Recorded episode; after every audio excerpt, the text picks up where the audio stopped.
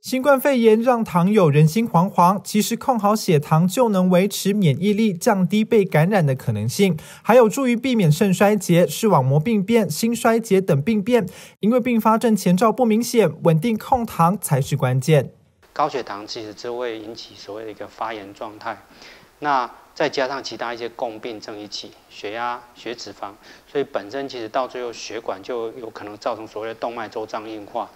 那到最后，其实我们讲的大小血管病变就是因为这样子来的。那你只要能够在所谓的血压哦一百四九十以下，然后血糖在 A1C 在七点零以下，血脂肪在所谓的呃一百毫一百所谓 mg per dl。底下，然后你有固定的运动，然后固定的追踪，其实它的一个心血管风险跟没有糖尿病的人是一样的。除了饮食形态及生活习惯，预防心肾病变其实能从被动转为主动。近几年陆续发表的大型研究报告指出，用于第二型糖尿病的降血糖药物，如 SGLT2 抑制剂，除了能降糖，还能兼顾心肾病变风险。今年的二零二零的，不管是美国糖尿病学会，或是美国啊内分泌学会。都已经强调很清楚了，也就是说，其实我们在整个治疗糖尿病的过程当中，其实如果说这个患者有心血管风险的话，那原则上来讲，这时间提早使用哦所谓的 GLP-1 或所谓的排糖药，也就是 SGLT2 抑制剂，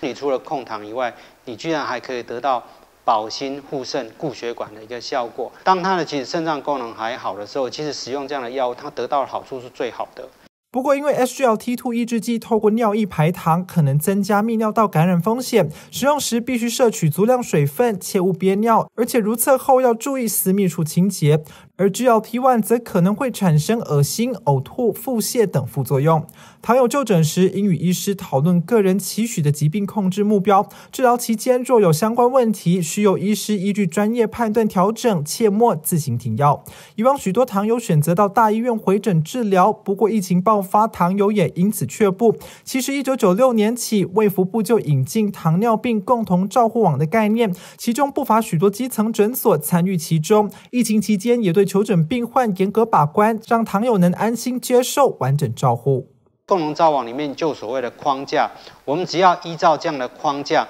定期做所谓的一个回诊、追踪、诊治、调整，